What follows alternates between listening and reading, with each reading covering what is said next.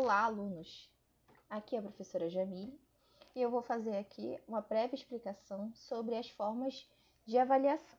Então vamos lá. O conteúdo ou saberes que serão avaliados.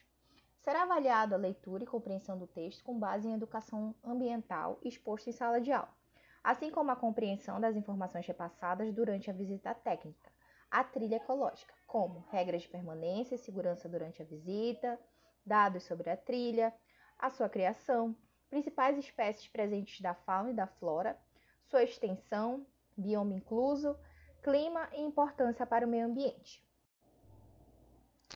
Parte 2. Instrumentos de avaliação que será utilizado e por quê.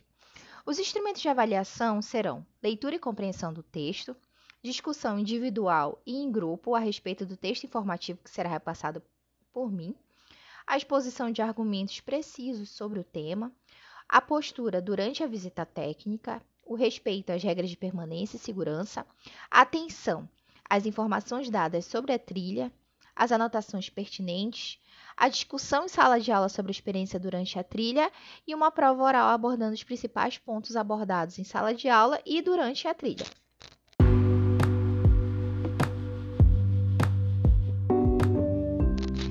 Para finalizar, o item 3 será sobre como será feita a recuperação.